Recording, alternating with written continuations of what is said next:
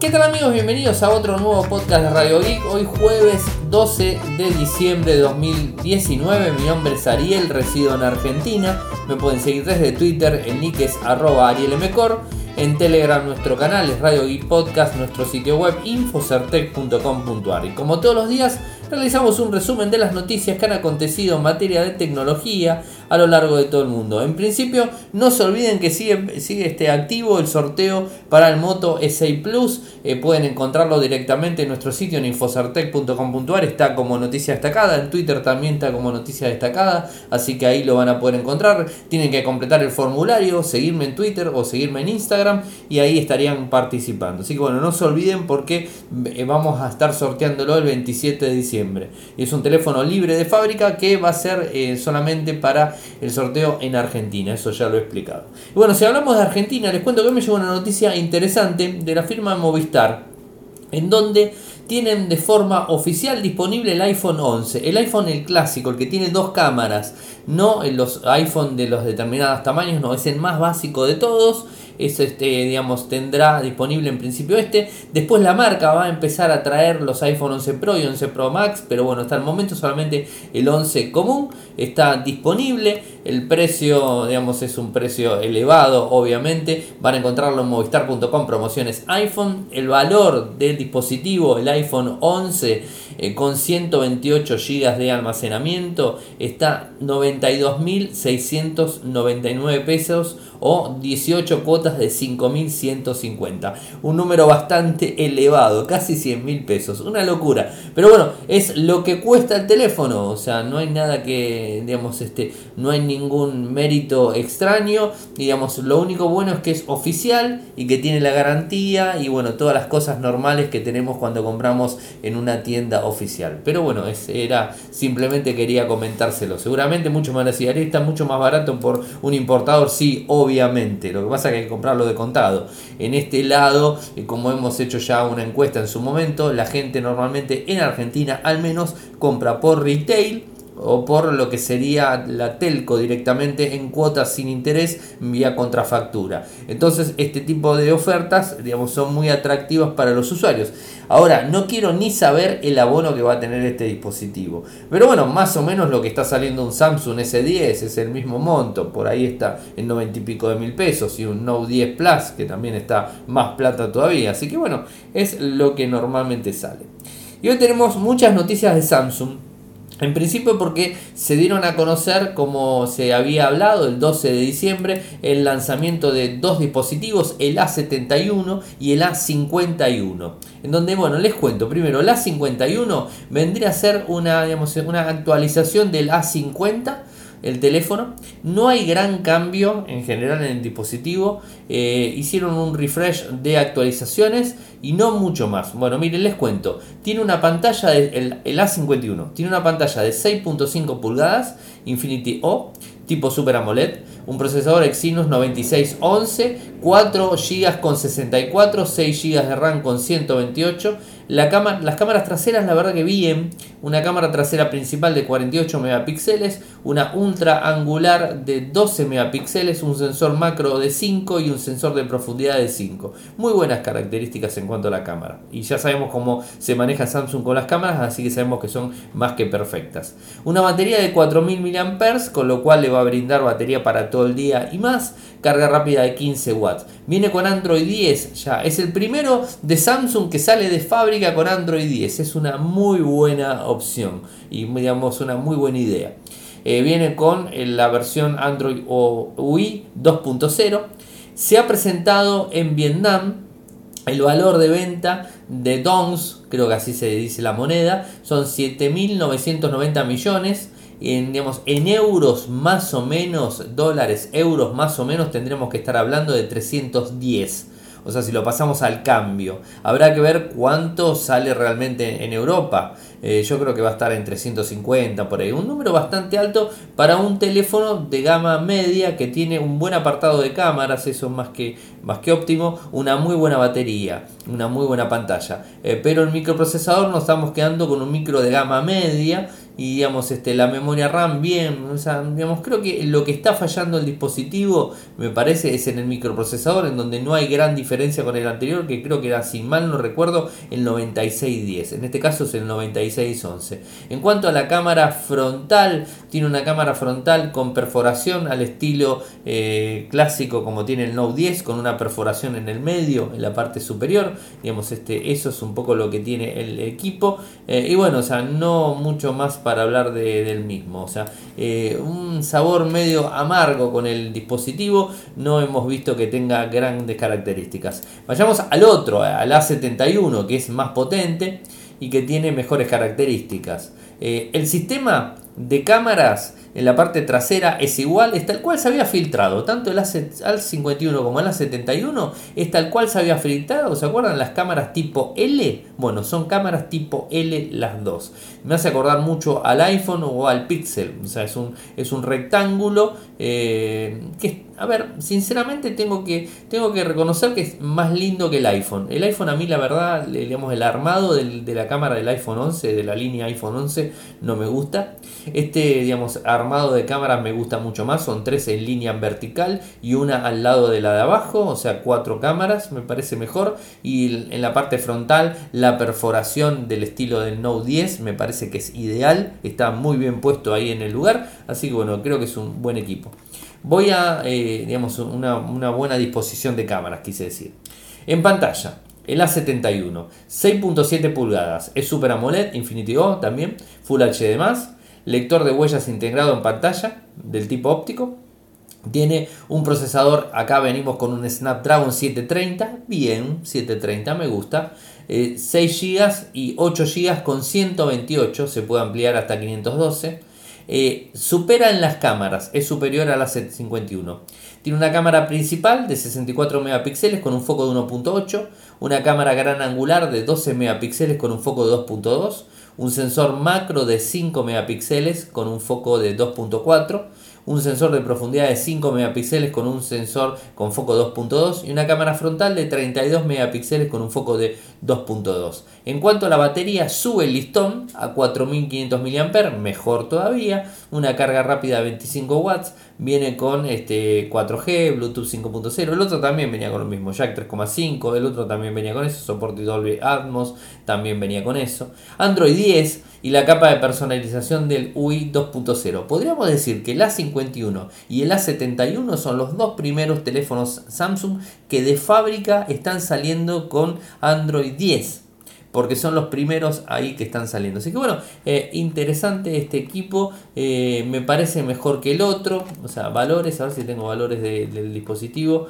eh, no tengo valores de este dispositivo, fue presentado también en el mismo lugar. El anterior el, otro, el, digamos, el A70, traía un Snapdragon 675. Entonces, bueno, este ha superado un poco la marca. 730 se fue un poco más arriba de la, de la vara, ha levantado un poco más este, la cuestión. No tengo el valor de este dispositivo. Además, se presentó en Vietnam y bueno, tendremos que esperar eh, que se empiece a presentar a lo largo de todo el mundo, en Europa en principio y después a lo largo de los demás países. Así que bueno, interesantes los dos dispositivos, pero no han, digamos, este, no han hecho gran ruido, por así decirlo. Son dispositivos y además se presentaron en un mercado, digamos, bastante acotado, que, bueno, ese es lo que, lo que hay. Y nuestro amigo Ángel de YouGeek publicó un nuevo podcast en donde dice creando máquinas virtuales con Exi. Eh, así que bueno, está directamente disponible, va a estar en nuestros podcasts. Vieron que tenemos, yo no lo vengo diciendo, pero ustedes sepan que en Spotify tenemos creado una lista de los podcasts preferidos de Radio Geek. Eh, me lo pueden preguntar, si no, este, les paso el enlace. Lo voy a poner de vuelta hoy, eh, los podcasts preferidos de Radio Geek, en donde todos los días estoy sumando los nuevos podcasts que escuchamos nosotros y que, bueno, me parecen interesantes y que tienen que ver con tecnología. Bueno, y YouGeek obviamente está disponible ahí en el lugar. Radio Geek obviamente también está, cuando sale, está puesto en la lista. Ahí pueden suscribirse de Spotify y escuchan todos los programas que nosotros venimos escuchando. YouGeek, eh, creando máquinas virtuales con Exi. Interesante por otro lado, Samsung eh, con una actualización. Eh, empezamos con las actualizaciones de Samsung. O sea, empezamos con las actualizaciones de verdad. No en beta, ni en alfa, ni en nada. O sea, en, digamos, en release candidate ni nada que se le parezca. No. Empezamos con las actualizaciones reales con en, la India, eh, digamos, en un mercado que Samsung quiere copar por una cuestión más que lógica, quiere ganarle a Xiaomi en el lugar. Bueno, es, lógico por digamos, este, el lugar y todos los dispositivos que pueden vender en, en ese país y los que están empezando a actualizar son los famosos M20, dispositivos de gama media baja, o sea, no son dispositivos de gama alta y parece rarísimo, pero bueno, está actualizando Android 10. De hecho ya están siendo actualizados. Tanto el M20 como el M30 están siendo actualizados según la gente de Sam Mobile. Están indicando que están llegando las actualizaciones a estos dispositivos directamente y no eh, el parche de seguridad. El parche de seguridad más Android 10. Es decir, viene Android 10 con el parche de seguridad. Y lo diferente de todo esto, además de pesar 1294 megabytes la actualización, casi un giga 200, este, la diferencia está en que viene una interfaz gráfica, el One UI Core 2. One UI Core 2. Recuerden que eh, para digamos, el A51 y el A71 viene con One UI, eh, One UI 2 solamente. En este caso viene con el One UI Core 2. No entiendo bien por qué esa diferenciación en cuanto a lo que es la capa gráfica y qué diferencia puede llegar a tener una cosa que la otra. Lo bueno es que están empezando a actualizar. Samsung se está empezando a poner las pilas, como decimos nosotros por acá en las actualizaciones y digamos está atacando los mercados que más le interesa crecer. Y bueno es la India uno de los mercados que más le interesa como China. Eh, pero en este caso empezó en la India de una forma agresiva con el M20 y el M30 seguramente toda la línea A estará siendo actualizada en estos días. Así que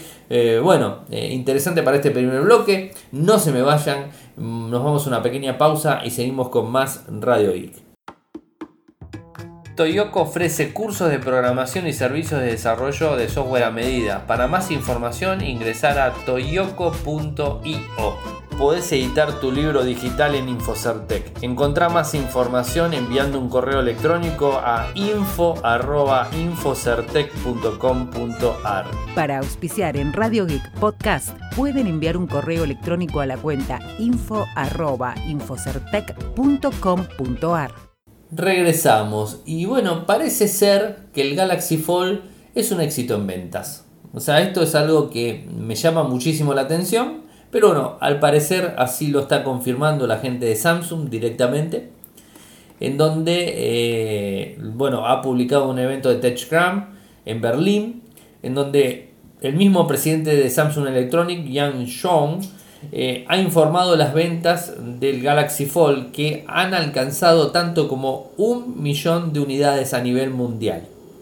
Nada mal para un dispositivo que cuesta 2.000 dólares, 2.000 euros, o sea, un dispositivo el doble del valor del gama alta que tiene Samsung hoy día un número elevado. Recordemos toda la historia del, Galaxy Fold que fue lanzado, fue anunciado en el Mobile World Congress de Barcelona este año, en, este, eh, en la feria, eh, que lo tenían medio guardado, dieron a probar unos dispositivos, los dispositivos que probaron los, este, eh, los reviewers tuvieron problemas, se rompieron pantallas, se rompieron bisagras, tuvieron miles de dramas lo tuvieron que sacar completamente del mercado después de la preventa y toda esa historia.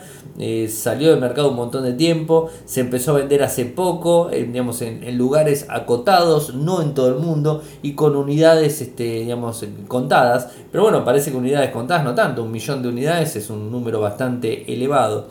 Parece ser que los usuarios han lo han tomado muy bien o digamos este o no entiendo no entiendo bien cuál es la historia eh, pero bueno o sea la verdad que mm, todos necesitamos una pantalla cada vez más grande eh, recuerdo en el tiempo cuando teníamos pantallas de 3 pulgadas y decíamos de 4 era mucho después decíamos que 5 era demasiado recuerdo cuando hablábamos de 6 pulgadas y decíamos que eran tablets que eran ya casi tabletas en 7 pulgadas dijimos es una locura y hoy hay teléfonos de 7 pulgadas. Los teléfonos promedios están entre 6 y 7 pulgadas. Fíjense, estamos hablando de 6.7 el A71, o sea, es un tamaño bastante elevado. El Note 10 también tiene lo mismo, o sea, estamos hablando de, teléfonos que hace un par de años atrás tenían el mismo tamaño que una tableta de 7 pulgadas en su momento.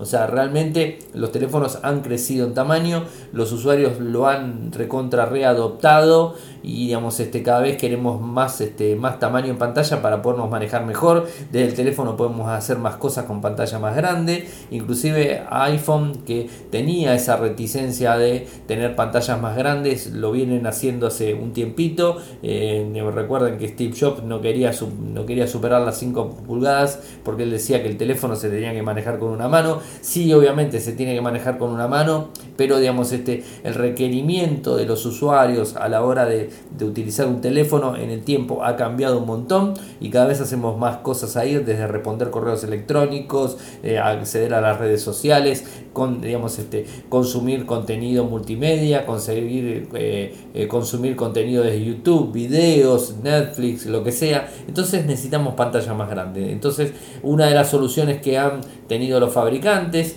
es tener pantallas flexibles y plegables. En este caso el Galaxy Fold fue el primero en salir con pantalla plegable y que tuvo mala, mala suerte al principio por un error de fabricación. Parece ser que esto ya ha sido solucionado completamente y el teléfono tiene una pantalla de 7.1 pulgadas, si mal no recuerdo, cuando se pliega, cuando queda totalmente abierto, una recontra repantalla eh, que puedes hacer un montón de cosas en ese lugar, en ese tamaño.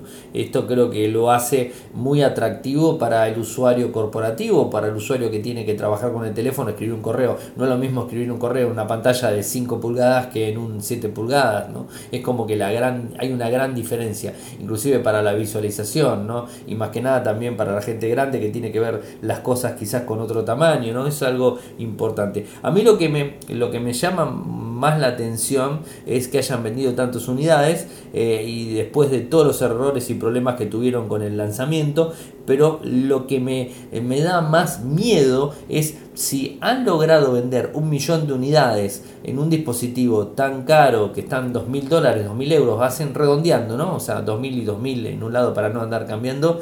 Eh, y además sabiendo siempre que en Europa el poder adquisitivo de una manera y en Estados Unidos es otra manera. La plata es diferente en un lado que en el otro, pero el valor es el mismo, o sea, están más o menos parejos uno y otro, valor al cambio.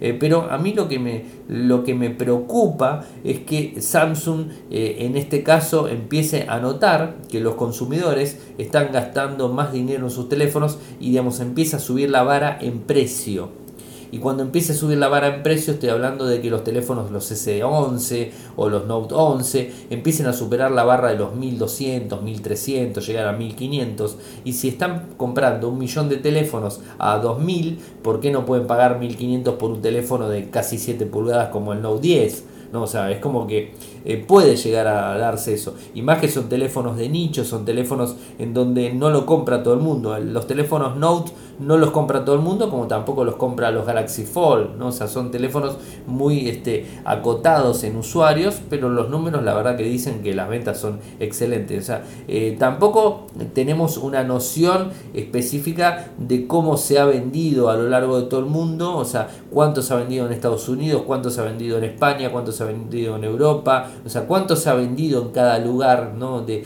de ese millón de dispositivos. Seguramente se ha vendido mucho más en Estados Unidos en Europa se ha vendido, pero no creo que se haya vendido tanto. Es un número muy elevado con, digamos, comparado a los sueldos y comparados al poder adquisitivo de España en sí, por ejemplo, no por decir algo. Me parece, a ver, creo que, creo que no estoy tan errado en eso. Cualquiera que me esté escuchando de España me puede decir si dos mil dólares, dos mil euros pueden gastarlo así porque sí en un teléfono, me, me parece un número muy elevado. Pero bueno, evidentemente el teléfono ha vendido y bueno, es lo que tenemos hasta el momento. Así que son noticias fresquitas de la mano de Samsung en, este evento que ha dado el número de ventas en general, un millón, la verdad no me canso de pensar en el número, un número muy elevado. Y algo interesante que ha puesto a disponibilidad la gente de Google en Google Assistant y que llega al smartphone es la opción del modo intérprete. El modo intérprete eh, es una manera de poder pedirle realizar traducción en tiempo real. En tiempo real no desde el Google Translator, que el Google Translator les recomiendo es una herramienta excelente para hacer traducción en tiempo real. Ahora les hablo un poco de Translator porque me parece una de las mejores herramientas que tiene un teléfono Android hoy día. Y si no lo usaron, lo tienen que usar porque es excelente realmente cómo funciona y con la velocidad que lo hace.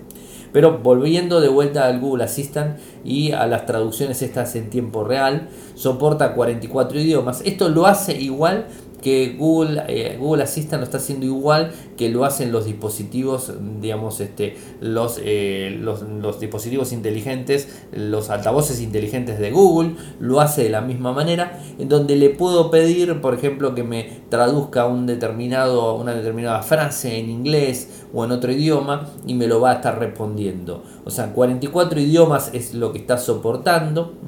Eh, esto la verdad que es, muy bueno y el dispositivo lo va a traducir de forma directa. No es que tenemos que estar abriendo de vuelta el translator para digamos, este, hacer la traducción, sino que directamente le podemos decir, eh, como por ejemplo, eh, no sé, ayúdame a hablar en español, traducime en inglés, de inglés a chino y después ahí le decís eh, traducime de inglés a chino y le decís la palabra en inglés o la frase en inglés y lo va a traducir a chino directamente, ¿no?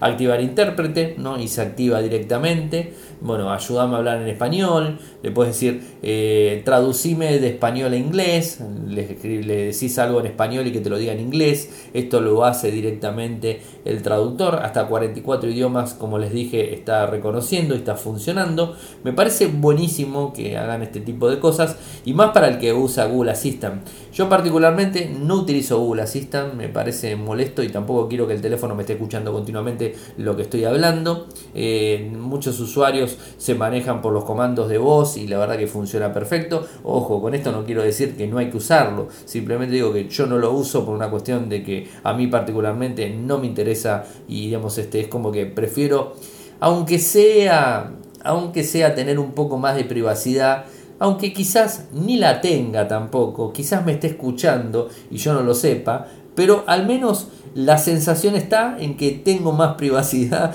que si tendría activo el Google Assistant directamente desde el teléfono, ¿no? O sea, eh, pero tengo que reconocer que a veces está bueno poder darle una orden y que el teléfono te responda y no tener que andar levantando el teléfono y hablando, no hablándole sino escribiendo algo y todo ese tipo de cosas. Muchas personas lo usan y la verdad que es muy bueno para lo mismo. Bueno, lo mismo pasa con Siri, eh, funciona muy bien. Obviamente ambos este, sistemas eh, son buenísimos. Así que bueno, eso es por un lado. Y después la diferencia, porque ustedes me van a decir, bueno, pero ¿qué diferencia tiene con el Google Translator? El Google Translator lo que tiene son varias opciones. A ver, me voy a agarrar para no, no olvidarme otro teléfono y digamos, este, ver lo que tiene que ver con el Google Translator. El Google Translator tiene más opciones inclusive en donde eh, tiene la posibilidad de traducir eh, por ejemplo en, en los diferentes idiomas de diferentes formas. A ver, tenemos la cámara. La cámara es una opción que a mí me parece buenísima eh, porque me permite estar, no sé, en un lugar específico y ver un cartel en un determinado idioma, cualquier idioma que esté soportado, obviamente, no sé, estoy en China bueno, no sé si en China funciona, no importa, hablemos de otro país. Siempre digo China. Eh, bueno, Estados Unidos y quiero ver un cartel y no entiendo lo que dice el cartel. Bueno, activo la cámara, una vez que activo la cámara, se escanea ese lugar, le marco lo que quiero que me traduzca y automáticamente me lo está traduciendo. Eso está buenísimo. Escritura a mano. Puedo escribirle a mano en la pantalla y puedo este, escribir una palabra a mano y automáticamente me la va a estar traduciendo. Conversación. La conversación es algo que está buenísimo y lo hace muy, muy bueno. Yo los invito a que prueben el, modo conversación en Google Translator porque el modo conversación es yo hablo en español y otra persona habla en inglés. O sea, hablo en español, se lo traduce en inglés. El otro me habla en inglés, me lo traduce a español. Y así, ida y vuelta, ida y vuelta. Esto es una herramienta fantástica para cuando te encontrás en un país que no tenés mucha idea de lo que están hablando. Bueno, puedes utilizarlo sin ningún tipo de problemas. Y después el tema voz directamente, donde vos le hablas en un idioma directamente o agarras a una persona y dices, bueno, me vas a decir algo, bueno, toma, le tocas el botoncito de escuchar, escucha y una vez que termina te va escribiendo, o sea, mientras él está hablando, te va escribiendo directamente en la pantalla eh, qué es lo que está diciendo, ¿no? Eso la verdad que está muy bueno. Y la opción clásica y simple es copiar y pegar, donde puedes este, copiar y pegar cualquier texto de cualquier sitio web, de cualquier lugar en Android directamente, lo copias, lo pegas y te lo traduce directamente, eh, o traducir desde las páginas web, que lo puede hacer también disponible, lo hace eh, como lo, lo, hace Google Chrome también disponible, pero bueno, esto lo hace. Sí, la verdad, me parece que Google, el, el traductor de Google o Translator, o como le quieran decir, me parece que es una de las mejores opciones. Pero, repito, no es lo mismo que esta nueva función que ha puesto hoy el modo intérprete en Google Assistant, que es una eh, traducción eh, en la medida que va hablando, pero o que nos ayuda a hablar en inglés o que nos ayuda a entender algo, pero directamente desde Google Assistant. Así que bueno, hay que digamos, este, diferenciar una cosa con la otra. Y la otra herramienta, el, traductor, el translator, es una herramienta ya más puntual que permite digamos, dialogar, permite hacer mucho más cosas y entender un poco. Y muchos me van a preguntar, pero Ariel, ¿es, fiable la traducción que tiene el translator? Y la verdad que es muy buena. Cada vez aprende más y además este, tenés la opción de poder notificarle si encontrás un error y, es muy inteligente. O sea, la inteligencia artificial que está utilizando para hacer las traducciones lo hace más que bien. O sea, a mí, a mí particularmente me parece que es una herramienta fantástica para tener en uso. Así que bueno, espero Espero que les haya gustado el programa del día. Saben que pueden seguirme desde Twitter, mi nick es arroba arielmecor, en Telegram nuestro canal es Radio y Podcast, nuestro sitio web infocertec.com.ar para los que nos quieren apoyar y ser miembros del club de Radio Geek, saben que lo pueden hacer desde Patreon, www.patreon.com barra Radio Geek y bueno, mi correo electrónico arielmcor.gmail.com. Bueno, nuevamente muchas gracias por escucharme y será hasta el lunes. Ah, y me olvidaba, buen fin de semana para todos. Chau.